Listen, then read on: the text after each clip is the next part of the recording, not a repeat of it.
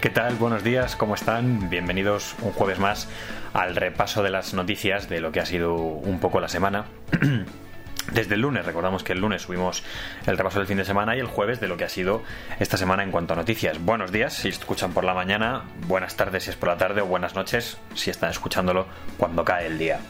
Vamos a hacer un repasito general. Bueno, eh, antes de nada les invito a pasarse por un vídeo que he subido, que subí ayer, hablando de bueno los insultos en el Congreso y estas cosas que se están dando hoy en día. Eh, por supuesto, todo tipo de comentarios, pero en general bastante positivo el feedback. Así que, bueno, si les ha gustado, pues ahí lo tienen. Vamos a empezar a hablar de noticias. Y tristemente la semana venía tranquila, más o menos, hasta el miércoles. Hasta ayer. Y es que Vladimir Putin eh, últimamente nos tiene a todos en vilo con sus anuncios y sus historias. Obviamente, tristemente, mejor dicho, eh, la noticia principal está en Rusia en relación con la guerra de Ucrania. Y es que el presidente ruso Vladimir Putin ha anunciado que va a hacer una movilización parcial, eso sí, de la población para defender a su territorio, lo que se ha llamado toda la vida llamar a filas. Eh, lo hizo ayer miércoles durante un discurso que bueno estaba programado para el martes, pero que lo pospuso a última hora y en ese discurso acusó a Occidente de literalmente buscar la destrucción de Rusia. Esta medida, según Vladimir Putin, eh, viene dada por la necesidad de defender eh, la soberanía y la integridad de Rusia.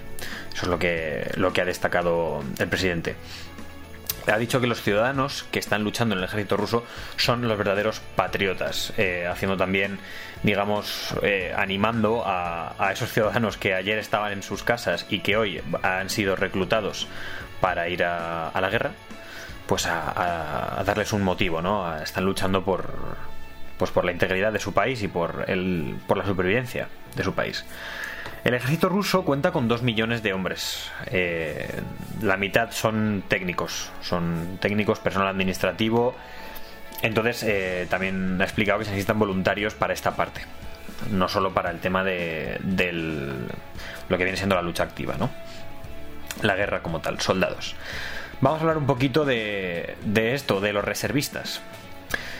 Eh, los reservistas son las personas que han sido llamadas a filas. Eh, son personas. Bueno, les voy a contar un poco cómo va este tema. ¿De acuerdo? Solamente pueden ser llamados los reservistas que, hayan cumplido el servicio militar obligatorio. Y además eh, les han puesto como condición que tienen que haber tenido experiencia en combate o con especialidades militares. ¿Cuántos estarán pensando ustedes? Pues casi 300.000 personas, casi 300.000 hombres rusos, porque mujeres no, bueno, pues no, les dejan ir, básicamente, son solo hombres. Eh, tendrán que ser menores de 50 años, ya que a los mayores no se les deja por tema de salud. Y también están descartados los que son los universitarios mayores de 18 años y todo aquel que esté cursando eh, estudios de formación profesional o universitarios. Aquí tenemos el, digamos, el corte, ¿no? Así que más o menos, eh, atendiendo a las edades, acabando los estudios y tal, entre 23 y 24, 25 años, hasta los 50 años. Serán las personas que sean reclutadas para ir a la guerra. Además, si cumplen los otros requisitos, obviamente.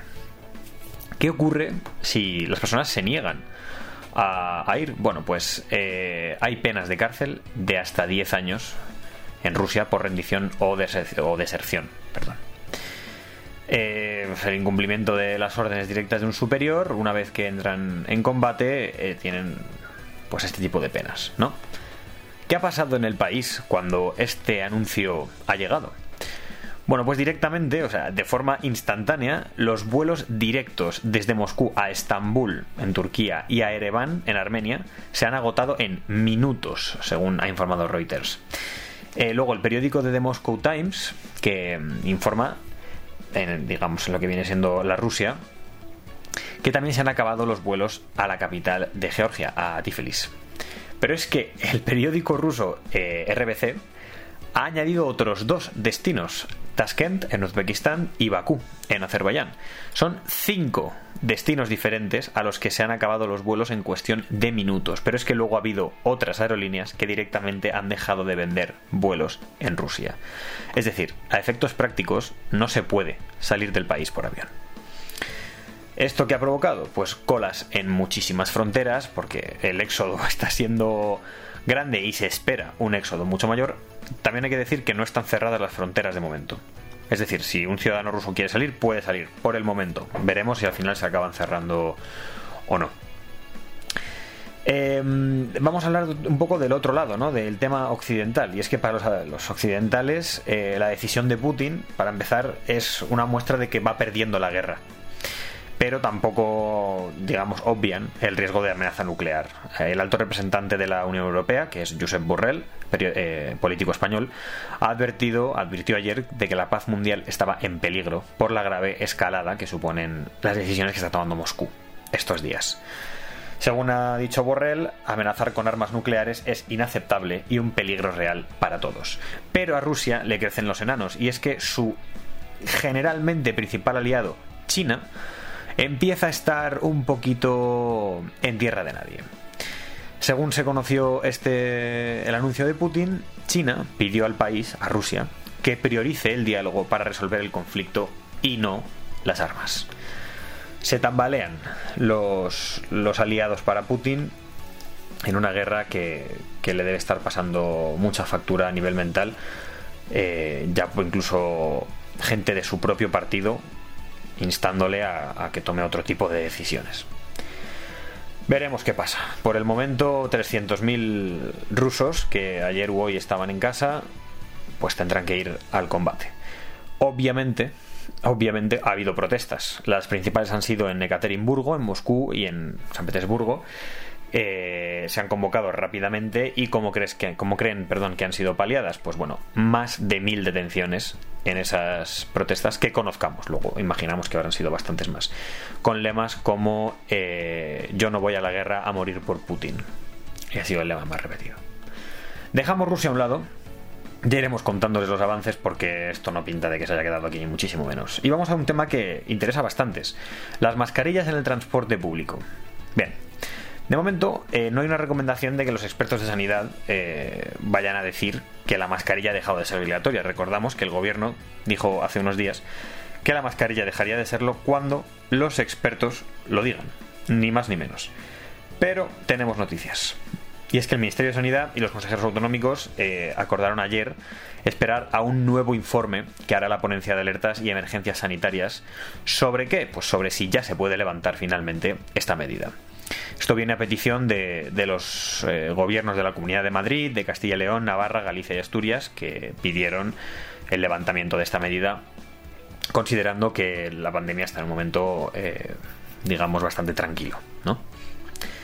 Ya veremos qué ocurre también con esto. Es algo que yo personalmente en Instagram veo que me preguntan muchísimo, que cuándo llegará, que cuándo acabará. pues no lo sé, pero como ven, hay avances.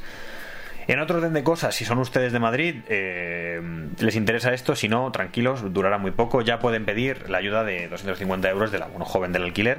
Los requisitos, tener entre 18 y 35 años, eh, poseer la nacionalidad española o la residencia legal en España, que su renta anual no supere los 24.318 euros brutos, importantes de dato, y eh, que la persona que lo pida deberá contar con al menos tres meses de vida laboral en los seis meses anteriores a la hora de presentar la solicitud de ayuda, a que hayan tenido tres meses de trabajo eh, antes de pedir la solicitud. Importante, es una solicitud personal, es decir, si comparten piso con más gente, cada uno del piso puede solicitarla, no tiene por qué ser eh, por piso se puede pedir en el apartado del bono joven del alquiler en la web de la Comunidad de Madrid.